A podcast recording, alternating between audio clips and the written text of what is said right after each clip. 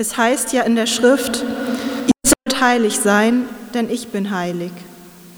Und wenn ihr Gott im Gebet als Vater anruft, dann vergesst nicht, dass auch er der unbestechliche Richter ist, der jeden nach dem beurteilt, was er tut. Führt daher, solange ihr noch hier in der Fremde seid, ein Leben in der Ehrfurcht vor ihm. Ihr wisst doch, dass ihr freigekauft worden seid von dem sinn- und ziellosen Leben, das schon eure Vorfahren geführt hatten. Und ihr wisst, was der Preis für diesen Loskauf war. Nicht etwas Vergängliches wie Silber oder Gold, sondern das kostbare Blut eines Opferlamms, an dem nicht der geringste Fehler oder Makel war, das Blut von Christus. Schon vor der Erschaffung der Welt war Christus als Opferlamm ausersehen. Und jetzt, am Ende der Zeit, ist er euretwegen auf dieser Erde erschienen. Durch ihn habt ihr zum Glauben an Gott gefunden, der ihn von den Toten auferweckt und ihm Macht und Herrlichkeit verliehen hat. Und deshalb ruht jetzt euer Vertrauen und eure Hoffnung auf Gott. Ihr habt euer Innerstes gereinigt, indem ihr euch der Wahrheit im Gehorsam unterstellt habt, so dass ihr euch jetzt als Geschwister eine Liebe entgegenbringen könnt, die frei ist von jeder Heuchelei. Darum hört nicht auf, einander aufrichtig und von Herzen zu lieben.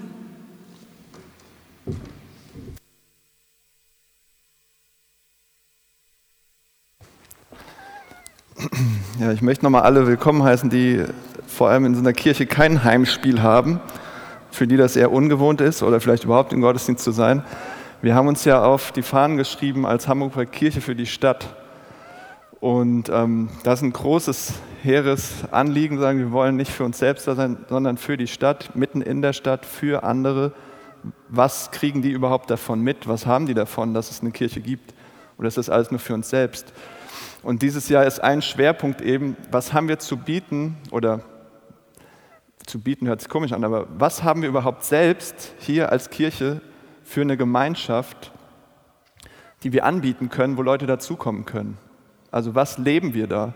Und deswegen ist ein äh, Schwerpunkt dieses Jahr ähm, Sofagruppen. Das ist für uns ein Name im Moment, wie wir unter der Woche das leben wollen, ähm, dass Kirche im Prinzip nicht das Gebäude ist, sondern Menschen und dass es um das Leben geht und nicht um eine Veranstaltung oder den Sonntag. Und das habe ich auch gerade schon erzählt, was da für Fragen mitschwingen hier in der Stadt. Also bei diesem jungen Mann, wie kann man hier überhaupt leben, ohne, ohne Ende zu arbeiten und dann gar keine Zeit mehr zu haben für solche Beziehungen? Also wie wird unser Leben nicht zerteilt? Das sind große Fragen. Ähm, kennt jemand von euch noch Gesine Schwan? Erinnert euch an den Namen. Ja, die war mal, ähm, glaube ich, für unsere Bundespräsidentin Anwärterin sozusagen, stand zur Wahl und ich weiß nicht, ob sie es jetzt noch ist, aber war lange Präsidentin von der Europa-Universität in Frankfurt-Oder. Und ähm, es gab ein Radio-Interview mit ihr. Ich habe es leider nicht mehr gefunden, aber da hat sie was sehr Interessantes auch dazu gesagt, wo ich denke, da passt das sehr gut rein, was Kirche auch anzubieten hat. Sie hat gesagt, ähm, ja, wir brauchen Orte in unserer Gesellschaft, die frei sind, also Freiräume. Oder sie hat gesagt, Abseits, Abseits ist ein komisches Wort, aber so ein Abseits von dem ganzen eben durch ökonomisierten, durch den globalen Konkurrenzdruck nützlich gemachten Beziehungen. Also das hat sich so ausgebreitet, sagt sie in unserer Gesellschaft, bis in die engsten, intimsten Beziehungen rein. Was ist nützlich? Was bringt es mir? Wie wie bringt es uns voran, wie ist es effektiver, dass es echt unsere Beziehungen zersetzt. Und sie sagt, wir brauchen solche Räume, die wie so ein Abseits sind, wo wir Kraft finden, wo wir gekannt werden, wo wir geliebt werden, wo Beziehung einfach passiert, ohne ja, immer jemandem nur nützlich sein zu müssen oder ohne die Frage immer zu stellen, was bringst du mir, was bringe ich dir. Und ähm, ja, wozu eigentlich noch Kirche? Könnte das da ein Weg sein. Petrus, ein nicht ganz unwichtiger Kopf in der Entstehungszeit der Kirche. Ich weiß gar nicht, ich habe nicht gesehen. Hier muss auch irgendwo abgebildet sein oder nicht. Hier gibt es ja immer viel zu entdecken. Ist ganz schön, wenn man mal so hochgucken kann und da sind dann schöne Bilder. Auf jeden Fall, Petrus war ein nicht ganz unwichtiger Kopf, einer der zwölf Jünger von Jesus. Er hat diesen Text geschrieben, diesen Brief, ähm, äh, diese Zeilen, von denen wir gerade aus dem Brief, von dem wir gerade gehört haben, an die Christen im ersten Jahrhundert äh, in der römischen Provinz Kleinasien. Also sie waren verteilt in dieser Provinz und das ist die heutige Türkei im Prinzip. Also da waren das verschiedene Christen, verschiedene Kirchen und an die hat er geschrieben.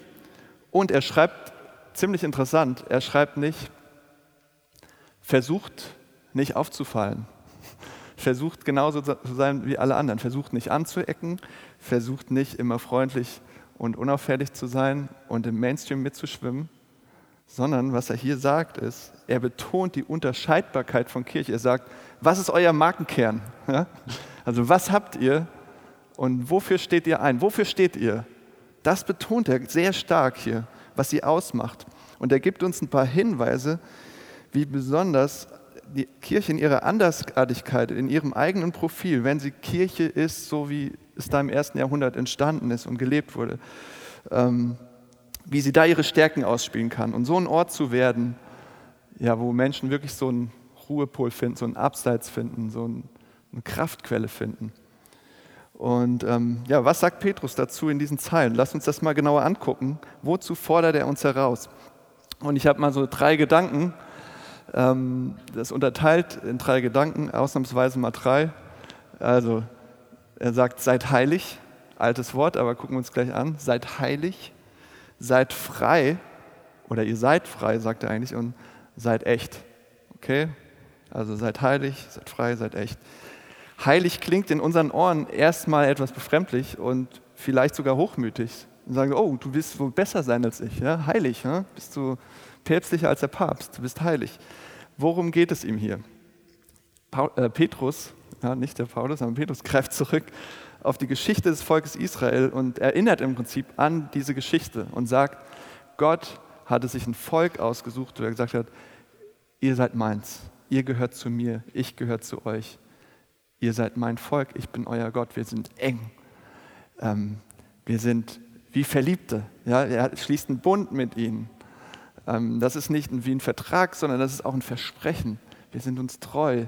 Und Gott macht sowas mit diesem Volk und ähm, will, dass sie im Prinzip seinen Herzschlag überall hinbringen, seine Ideen, seine Vorstellungen, seine Eigenschaften, dass sie ihm ähnlich sind und die Welt damit füllen.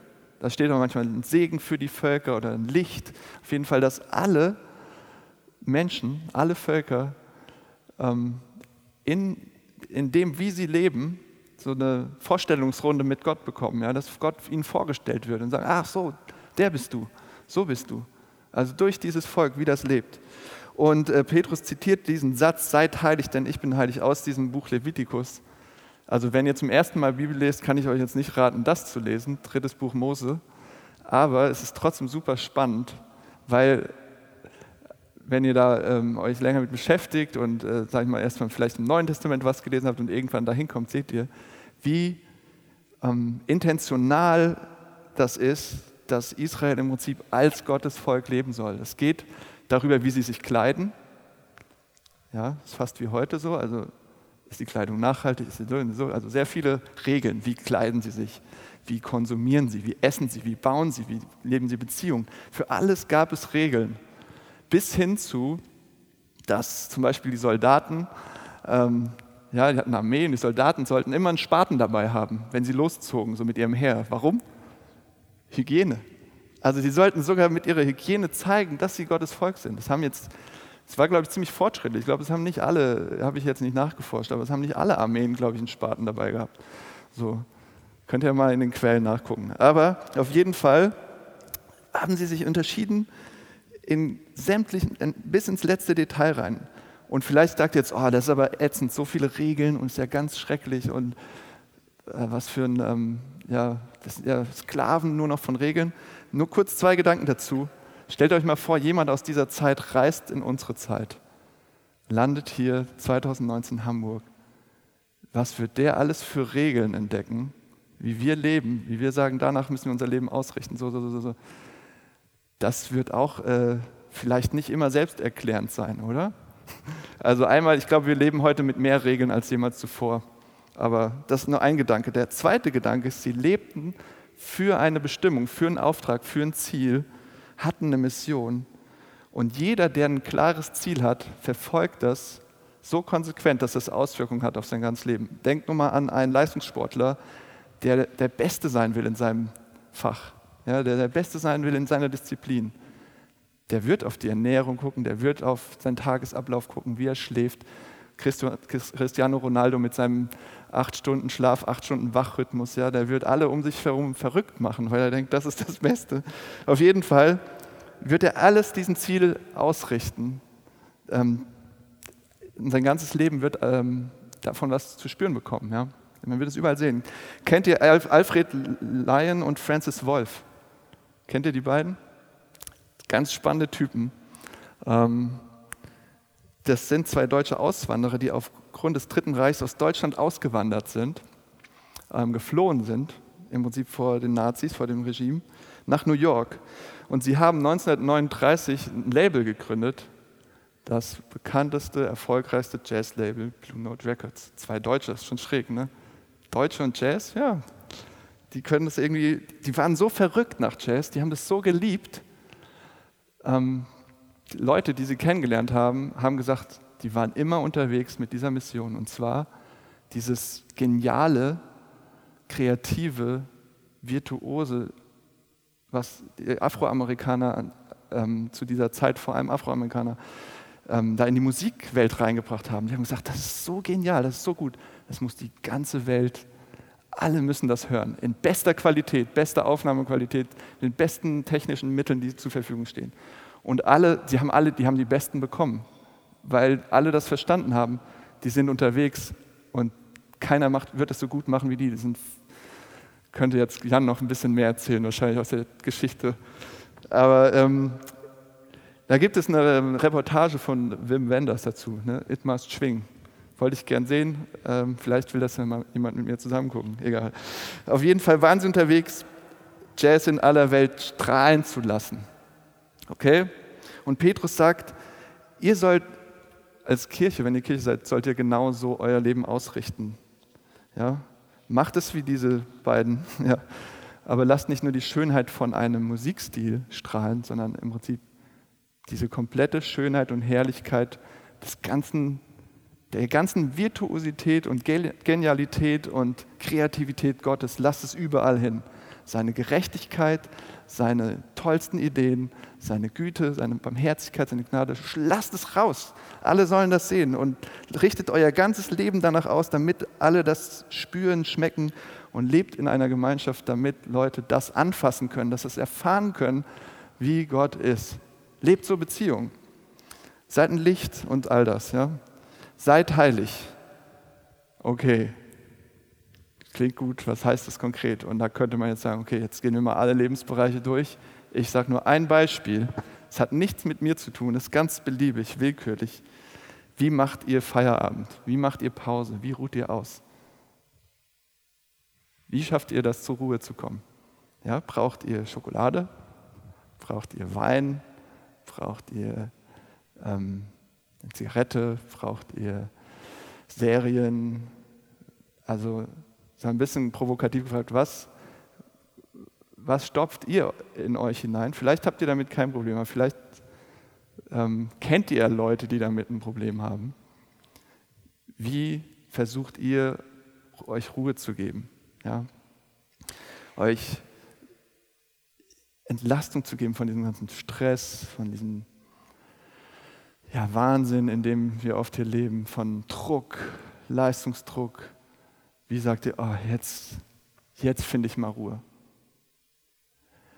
Woran orientiert ihr euch? Sagt ihr, okay, da, da werde ich es finden, so? Oder fragt, habt ihr mal geguckt, wie Gott das vorschlägt? Ähm, habt ihr mal in dem Psalm zum Beispiel geschaut, wie da steht, wie Leute zutiefst unruhig sind und überladen und wirklich ähm, mit allen Emotionen und wie sie Ruhe finden. Ähm, ich glaube, Gott hat da gute Ideen für. Ich glaube, er hat da richtig gute Ideen für, nur wir suchen oft an ganz anderen Stellen und sagen, ah, das brauche ich jetzt. Für all das Schwere, ja, da hole ich mir das jetzt, da finde ich das jetzt. Und ähm, wir, wir, klammern uns in Sachen fest und Gott hat eigentlich für uns einen riesen Schatz sozusagen und wir lassen uns den dahin gehen. Also wie sucht ihr zum Beispiel Ruhe? Aber das ist nur ein Beispiel, ja, das ist eine, eine Anwendung. Aber wenn Petrus das jetzt sagt, sagt es gilt für alle Lebensbereiche, wie ihr konsumiert, wie ihr Beziehungen lebt, wie ihr umgeht mit eurer Zeit, mit eurem Eigentum, mit Besitz. Seid heilig. Ist mal eine krasse Ansage. Seid, wenn er sagt, seid heilig, sagt er eigentlich, seid ähnlich wie Gott. Äh, macht's, seid, spiegelt das wieder, wie er ist, wie er tickt. Ähm, ist das nicht ein bisschen zu krass, zu hochgegriffen? Wird uns das nicht zerschmettern, zerstören? Machen wir uns da nicht kaputt? Das ist der nächste Gedanke, den Petrus hier bringt in dem Brief. Seid frei. Also ihr seid frei. Wovon und wie und warum frei? Wenn wir diese Freiheit nicht finden, davon bin ich überzeugt, von der Petrus spricht, dann können wir mit dieser Heiligkeit auch nichts anfangen. Dann wollen wir die gar nicht. Dann wird sie uns bedrohen, dann wird sie was Dunkles, was Schweres, dann wird sie was Unangenehmes und Druck und dann wollen wir irgendwann nichts mehr damit zu tun haben. Ja, ohne diese Freiheit ist diese Heiligkeit zu strahlend, zu, die wird uns zerschmelzen, die wird uns zerschmettern, dann rennen wir lieber davon weg.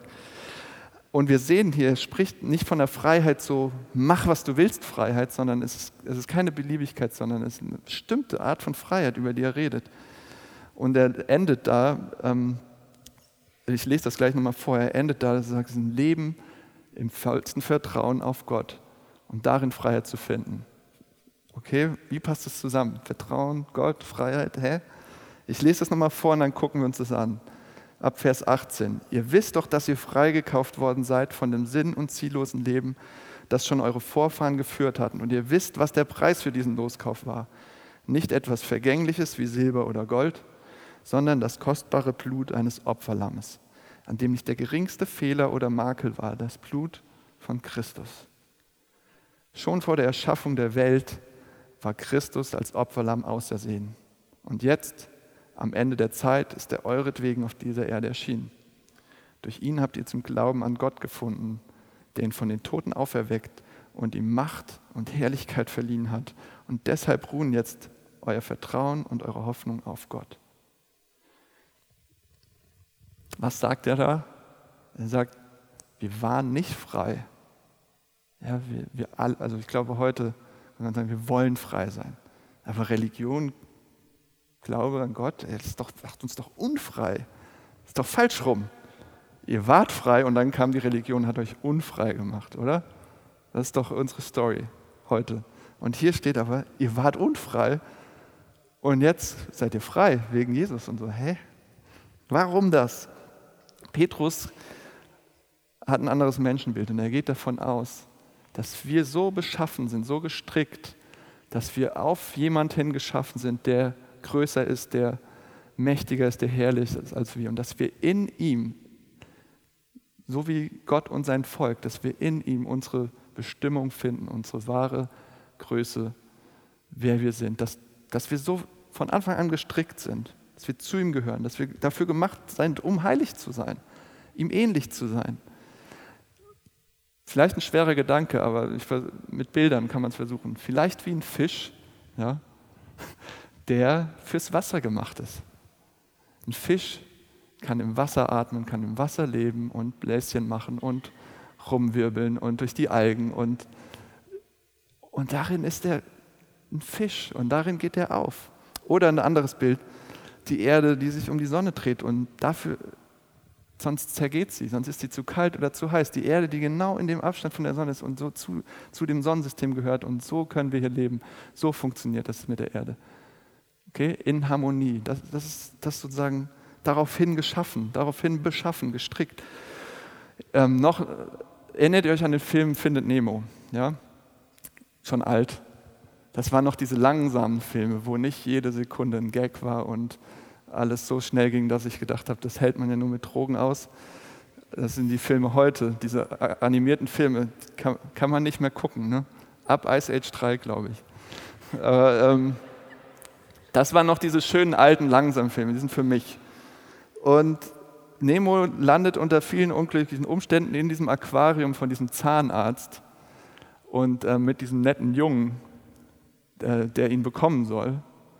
Und ähm, die Fische dort im Aquarium hatten eine Sache gemeinsam. Ja, da war dieser eine Fisch, der kam aus dem Ozean, aus dem Meer. Und die Fische in dem Aquarium, die ähm, hatten eine Sache gemeinsam. Und die haben diese Sehnsucht nach dem Meer, nach dem Ozean. Die waren da in diesem Glaskasten und in diesem bisschen Wasser und hatten immer dasselbe. Und sie haben die Geschichten erzählt und geträumt und ihr Herz sehnte sich, sagen, da gehören wir hin, in diese große Weite, in die Freiheit, in den Ozean. Ja? Aber sie steckten fest in diesem, äh, ja, in diesem Glaskasten eben. Aber sie, sie wussten, wir sind für was Größeres geschaffen. Wir sind für, was, für diese Weite des Ozeans geschaffen. Für diese Freiheit, alles zu entdecken, da weiter ja, uns zu entfalten. Und letztlich sagt das die Bibel auch, wir sind für was Größeres beschaffen, als nur für uns selbst zu leben, für unser eigenes Glück, für meinen Nutzen. Wir sind für die Weite des Ozeans geschaffen, für diese Weite und Unendlichkeit von Gottes Liebe und Heiligkeit. Okay? Für sein, darauf sind wir hin beschaffen. Da finden wir Freiheit. Also das ist, das, das ist dieses Bild, was wir in der Bibel finden, wo wir Freiheit finden. Doch wir sind nicht frei, weil als wir das verloren haben, diese Verbindung zu Gott, sind wir sozusagen in so einem Aquarium gelandet und haben geguckt, so ja, wie kann ich, wie kann ich jetzt hier was kriegen? Und äh, Petrus bezeichnet das als eigensüchtige Wünsche.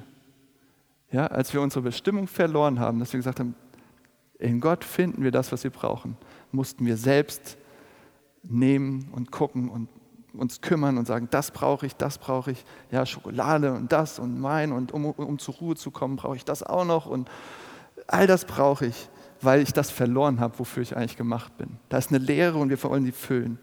Und da ist ein, das ist ein Riss zwischen uns und Gott und damit beginnt im Prinzip, dass wir gefangen sind von Dingen, weil wir sie an Gottes Stelle setzen, weil wir das austauschen. Und das meint Petrus mit Sinn und ziellos, weil er sagt, wir leben im Prinzip an unserer Bestimmung vorbei. Ähm, ja, und er sagt, hier beginnt das Problem. Ähm, hier, deshalb ist alles so, wie es ist. Und deshalb ist alles vergänglich. Und deshalb dreht ihr euch um euch selbst und sagt äh, im Prinzip, deshalb sind wir heute an dem Ort, wo wir sind. Und jeder guckt, äh, was für ihn am besten ist und so weiter und so fort. Und Gott ist zu heilig, um zu sagen, ach, wisst ihr was, schwamm drüber, war nicht so wild, macht einfach weiter, wie es ist. Er ist zu vollkommen, zu gerecht. Er kann das nicht aushalten. Aber er ist auch zu barmherzig und zu liebevoll, um zu sagen, ja, Pech gehabt, habt ihr selbst vermasselt, dann bleibt doch, wo ihr seid. Ja, dreht euch um euch selbst, euer kleines Leben, freut euch an euch selbst, macht euch kaputt, ist mir egal. Das macht Gott beides nicht. Ihm ist es nicht egal im Sinne von, dass es ihn nicht berühren würde oder ihn nicht angreifen würde. Ihm ist es aber auch nicht egal im Sinne von, dass es, was bei uns dabei passiert. Und deshalb kommt Jesus, deshalb schickt er Jesus, damit diese Freikaufaktion passiert. Warum Freikaufaktion oder warum dieses Freikaufen? Was, was soll das? Stellt euch vor, ihr seid vor Gericht, ja, das ist keine Kirchenbank, sondern eine Anklagebank. Ich bin der Richter. Stellt euch mal kurz vor, Gerichtssaal. Ihr seid angeklagt und ihr schuldet jemanden eine Milliarde Euro. Ja? Ihr hattet keine Versicherung, was weiß ich, habt den Elbtunnel zerstört, vielleicht noch mehr als eine Milliarde. Ich weiß nicht wie, hattet Sprengstoff im Auto, keine Ahnung. Auf jeden Fall eine Milliarde Euro schuldet ihr Stadt Hamburg und ihr seid jetzt auf den, dieser Anklagebank und ihr könnt da nicht rauskommen. Ihr könnt es nie erarbeiten, ihr könnt es nie zurückzahlen, ihr seid komplett verloren. Ihr wisst nicht, wie das funktionieren soll. Und dann kommt jemand rein, setzt sich neben euch, sagt, ich übernehme das, zieht seinen Scheck, 1 Milliarden Euro Stadt Hamburg, sagt, ihr könnt gehen, ihr seid frei. Okay? Das ist im Prinzip, wie die Bibel sagt, wir haben bei Gott so große Schulden durch diese Aktion, dass wir vor ihm weggerannt sind, das können wir nie zahlen. Aber Gott ist es nicht wurscht, sondern er kommt und sagt, ich will euch, ich will, dass ihr frei seid, ich will, dass ihr davon nicht zerstört werdet. Ich will euch nicht zermalmen. Ich will euch retten. Ich will euch freikaufen. Und Gott sagt noch mehr. Er sagt nicht nur, du bist jetzt frei und jetzt guck mal, was du machst, sondern komm in meine Arme. Ich will dich nah haben. Ich will, dass du bei mir bist. Ich will, dass du mein Kind bist. Du bist wunderbar, perfekt, heilig, weil Jesus sich für dich dahingesetzt hat auf die Anklagebank. Ich sehe dich jetzt an, als ob du er wärst, als ob du so wie er wärst. Wo plagt ihr euch vielleicht gerade rum mit einem schlechten Gewissen? Mit Gedanken, die euch echt runterziehen? Mit Schuld? Wo, was sind Gedanken, die immer wieder hochkommen, euch einholen und sagen, hätte ich das doch nicht gemacht? Warum habe ich so was gemacht oder sowas gesagt? Ähm, Wäre das nur nie passiert? Ja, Dinge, die euch beschämen, verfolgen, was auch immer es ist. Lasst es da auf der Anklagebank bei Jesus. Der bezahlt das. Der, der holt euch da raus, der, der befreit euch daraus. Er ist heiliger, als ihr dachtet, und da sind wahrscheinlich mehr Dinge, als ihr seht gerade. Aber er ist auch so viel barmherziger. Also egal, was passiert ist, wie schmutzig ihr euch fühlt, wie unwürdig, wie tief beschämt, ihr seid frei. Denn der Herr des Himmels, des Universums, hat mit seinem Leben dafür bezahlt und das ist mehr wert als eine Million oder eine Milliarden oder wie viele Milliarden. Das deckt alles ab. Und dann sagt er, was mir gehört, gehört euch. Ja, ihr könnt was von meiner Heiligkeit haben, von meiner Herrlichkeit, von meinem Charakter. Ich teile es mit euch. Den ganzen himmlischen Reichtum teile ich mit euch, den ganzen Ozean. All diese Freiheit gehört euch. Und jetzt lebt eng mit mir und entdeckt das. Und lasst euch nicht wieder von diesen alten Sachen gefangen nehmen. Okay, das ist die Freiheit, über die Petrus hier redet. Was heißt es jetzt? Was heißt das konkret? Seid frei. Jetzt macht das. Lasst uns im dritten Gedanken das anschauen. Seid echt miteinander. Seid echt. Weil da endet der Text auf. Ja, in Vers 22 sagt Petrus, worauf diese ganze Heiligkeit abzielt, ist kein Selbstzweck, ist nicht, damit ihr sagen könnt, äh, ich bin heilig. Ist doch, habe ich ganz gut gemacht. Ich bin fast so, da schon ein bisschen weitergekommen, sondern das zielt darauf ab, dass da eine Gemeinschaft entsteht, die von Liebe geprägt ist und erfüllt ist, von aufrichtiger Liebe, von Echt, Echtheit und Liebe und für, füreinander sorgen. Wie eine Familie steht da. Vers 22. Ihr habt euer Innerstes gereinigt, indem ihr euch der Wahrheit im Gehorsam unterstellt habt, sodass ihr euch jetzt als Geschwister eine Liebe entgegenbringen könnt, die frei ist von jeder Heuchelei. Darum hört nicht auf, einander aufrichtig und von Herzen zu lieben. Und Petrus benutzt hier in dem Abschnitt das Bild von Familie. Und da reden wir immer wieder drüber. dass Das Neue Testament ist voll davon, dass das über Kirche redet, nicht als Raum, nicht als herrliches Gebäude, so schön das hier ist, sondern als Familie. Und das ist verrückt, weil Familie war im ersten Jahrhundert in einer kollektiven, kollektivistischen Kultur das, ja, überhaupt die zentrale soziale Institution. Viel, viel mehr, als wir das uns vorstellen können. Familie hat so viel abgedeckt von dem, was heute der Staat abdeckt, an Sicherheit, an ähm, Versorgung, an Familie hat das abgedeckt, Blutsverwandtschaft, was heute für uns auf Partnerschaft abdenkt, emotionaler Nähe und Verbundenheit und Familie war das Ding. Ja? Das können wir uns gar nicht mehr vorstellen, außer wir reisen mal äh, nach Albanien oder in die Türkei in gewisse Gegenden und sagen, okay, wir sehen da, wird das irgendwie noch gelebt. Wenn ihr diese Fußballer anguckt, hier, wie heißen die aus Albanien, Chaka-Brüder, die sagen, ich brauche keine großen Urlaube, ich brauche keine Yacht, ich brauche keinen Ferrari und irgendwas, ich schicke das ganze Geld meinem Dorf. Die können damit wenigstens, meine Familie, meine Großfamilie, die können damit arbeiten. Das ist kollektives Denken, deswegen machen die das. Die, können, die kennen das gar nicht anders. Und so, das ist ihr Lebenssinn, diese Familie im Prinzip, ihre Blutsverwandtschaft so zu hochzuheben. Und das war ein Tabubruch, dass jetzt Petrus kommt und Jesus hat es auch gemacht und Paulus und alle sagen, Leute, ihr habt eine neue Familie. Also das, was ihr mit eurer Blutsverwandtschaft gemacht habt, das macht jetzt mit Leuten, mit denen ihr vorher nichts zu tun hattet. Das war einerseits für die Familien, glaube ich, ein Schlag ins Gesicht. Es war Verrat und das war Schande. Dafür wurden sie ausgestoßen, dafür wurden sie an den Rand gedrängt und benachteiligt und sind durch das Netz gefallen. Ja? Aber dafür waren die Christen auch gezwungen, neue Familie zu sein, weil sie keine anderen Sicherheitsnetze mehr hatten. Die mussten. Und Petrus sagt, und macht es nicht irgendwie auf so eine oberflächliche Art, sondern seid echt, seid verletzlich, seid wie ihr seid, tut nicht heiliger als ihr seid, keine Heuchelei. Ja. Also das heißt, im Moment, wenn jemand Christ wurde, wurde nicht nur sein persönliches Leben umgekrempelt, so, dass er jetzt irgendwie guckt, wie ist Gott und wie soll ich jetzt leben, so, sondern sein soziales Leben wurde komplett rumgedreht.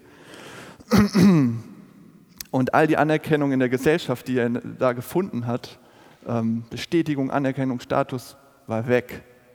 Weg. Die, hatten, die haben es nicht mehr gehabt. Und Petrus hat jetzt die Frechheit zu sagen, macht es heute genauso. Ja, durch die Jahrhunderte. Was heißt denn das für uns heute? Das war eine radikale Neuorientierung des täglichen sozialen Lebens. Es war ganz anders. Die sind völlig aus dem Rahmen gefallen. Was bedeutet das für uns jetzt heute hier in Hamburg? Und ich muss euch ehrlich sagen, ich weiß es nicht. Ich glaube, wir sind gefangen. Ich glaube manchmal, wir haben uns als Kirche zu sehr angepasst und sagen, hm, ist ganz gut mit geistlicher Familie und wenn man mal zusammen beten kann, aber mein Alltag, den lebe ich natürlich wie selbstbestimmt und ähm, erfolgsorientiert und so wie alle anderen auch. Ich möchte doch auch mein, meine Vorzüge genießen. Oder ich glaube, wir kennen das gar nicht anders. Und ich frage mich, was bedeutet das denn heute? Was bedeutet das heute hier in so einer durchökonomisierten Gesellschaft, die Beziehungen teilt? Und ich glaube, ein Riesenteil ist natürlich Zeit. Ja, Zeit, Zeit, Zeit. Wo ist denn die Zeit dafür? Wie priorisieren wir? Wie wie viel müssen wir arbeiten, um uns teure Wohnungen zu leisten und was weiß ich nicht alles. Und das ist ein Dilemma irgendwo, wenn wir in der Stadt bleiben wollen, aber gute, wichtige Fragen. Wo nehmen wir denn die Zeit her, um sowas zu leben? Oder wo verpulvern wir vielleicht Zeit in Dinge, die äh, kontraproduktiv sind, die da überhaupt nichts förderlich sind? Ja? Und ich glaube, da steckt so ein Riesenpotenzial in Kirche für heute, für unsere Gesellschaft. Da könnte Kirche als so eine Familie so einen Reichtum anbieten und das meiste verpufft aber so. Und da meine ich jetzt nicht nur die großen Kirchen, sondern ich meine genauso uns als Hamburg-Projekt und andere Kirchen. Ich glaube, wir brauchen neue Modelle, neue Wege, neue Arten und Weisen, Innovationen, um das zu leben. Und auf die Reise wollen wir uns begeben und ich hoffe, ihr macht alle mit. Wir wollen das herausfinden. Deshalb reden wir dieses Jahr mehr über diese kleinen Gruppen, Gemeinschaften. Wie funktionieren die? Dass das aufrichtig ist und ähm, wie, so ein bisschen wie Familie wird, aber auch offen ist und einladend. Und ja, wie funktioniert das? Wie kultiviert man eine Gegenkultur zu diesem ganzen, was uns vereinnahmt, Verzweckten? Ich glaube, es braucht eine Art Gegenkultur, ein neues Mönchtum. Ja, nicht, dass wir uns hinter hohen Mauern verstecken, aber dass da was Neues passiert. Und noch ein Gedanken, ich glaube, es beginnt damit, wir können klein anfangen, es beginnt damit mit Ehrlichkeit. Das kommt hier ganz doll raus. Ich habe das die Woche erlebt an verschiedenen Orten selbst. Ehrlich zu sein, sagen, ey, mir geht's so schlecht gerade, so ätzend gerade mich zerdrückt gerade alles, Erwartungen und ich muss gut sein und das muss ich schaffen und das muss ich erledigen und das kommt noch. Und dann jemandem zu sagen, so sieht es gerade bei mir aus. Hier, Matthias, mein Kollege, saß im Büro und ich kam zu ihm und habe gesagt, ey, hast du mal einen Moment? Ich muss dir das mal gerade alles sagen. Das ist so... Oh. Und dann eine Gemeinschaft zu haben, Menschen um euch herum zu sagen, die sagen, okay, die nicht sagen, okay, was kommt als nächstes, oder die sagen, ähm, die noch mehr Druck drauflegen und sagen, ja, das und dann starten wir voll durch, sondern die sagen, okay, sei erstmal hier mit deinem ganzen Scheitern, mit deinen Fehlern, mit deinen Sorgen. Hier ist ein Raum, hier ist ein Abseits. Ich glaube, wir brauchen so eine Gemeinschaft, sonst gehen wir kaputt. Und anderes Beispiel, wir haben diese Woche äh, einen Freund zu Besuch. Und äh, wir haben die Tage so überlegt, was machen wir? Und er kam an Und wir haben die ganze Zeit die Pläne geändert. Und es war mir so unangenehm. Ich habe gesagt, ach, was wird er jetzt denken? Wie, wie, kann ich den nur so enttäuschen? Und dann habe ich gesagt, ey, ich bin der schlechteste Gastgeber aller Zeiten, das tut mir so leid. Und er hat gesagt, okay, mach dir überhaupt keinen Kopf. Wir sind hier in Ordnung, wir sind zusammen. Ähm, also habt ihr solche Beziehungen, wo Raum ist für all das Scheitern, das Schwere, eure Zweifel, euren Mist, der manchmal bis zum Himmel stinkt, ja? wo all das einen Raum hat und wo Zeit da ist, füreinander zu sorgen, wie eine Familie zu sein und aufrichtig sich zu lieben. Weil dafür braucht man Zeit, glaube ich, für Liebe, oder? Ich kann meine Frau oder meine Kinder nicht mal in zehn Minuten sagen, jetzt hattet ihr genug Liebe, jetzt geht es wieder hier weiter. Es braucht Zeit. Ähm, apropos Zeit, die Glocken läuten. Ich höre mal auf. Ähm, also Petrus gibt uns, glaube ich, einen Anstoß, wozu eigentlich noch Kirche? Und einerseits finde ich es sehr herausfordernd, andererseits kann, gibt er uns was an die Hand, sagt, es fängt klein an. Ja? Wo, wo, wonach orientiert ihr euch, wie ihr erholt? Wo guckt ihr hin?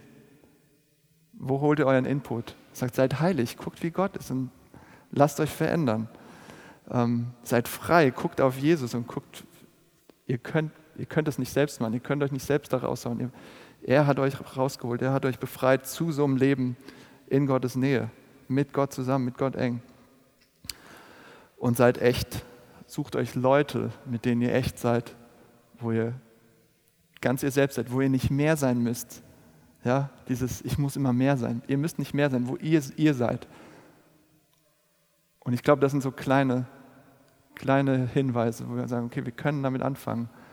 Und dann lasst uns mal entdecken, was Gott noch so für uns hat, hier in der Stadt. Ähm, ich bete nochmal. Danke für diesen Text, Vater, für diese alten Texte, 2000 Jahre alt. Und dass es eigentlich immer wieder dieselben Themen sind, immer wieder dieselben Fragen durch die Jahrhunderte. Und dass du ja nicht aufgehört hast, ähm, ja, Kirche zu bauen, zu erneuern und mit uns auch nicht aufhörst. Wir sind noch lange nicht fertig hier. Ähm, gib uns offene Herzen und ja, gib uns Menschen um uns herum, äh, mit denen wir so offen, ehrlich, echt leben können. Und gib uns eine Freiheit. Zeig uns, was wir durch Jesus haben. Dass wir die Freiheit haben, wirklich in den Ozean deiner Liebe reinzuspringen und dir ähnlicher zu werden. Amen.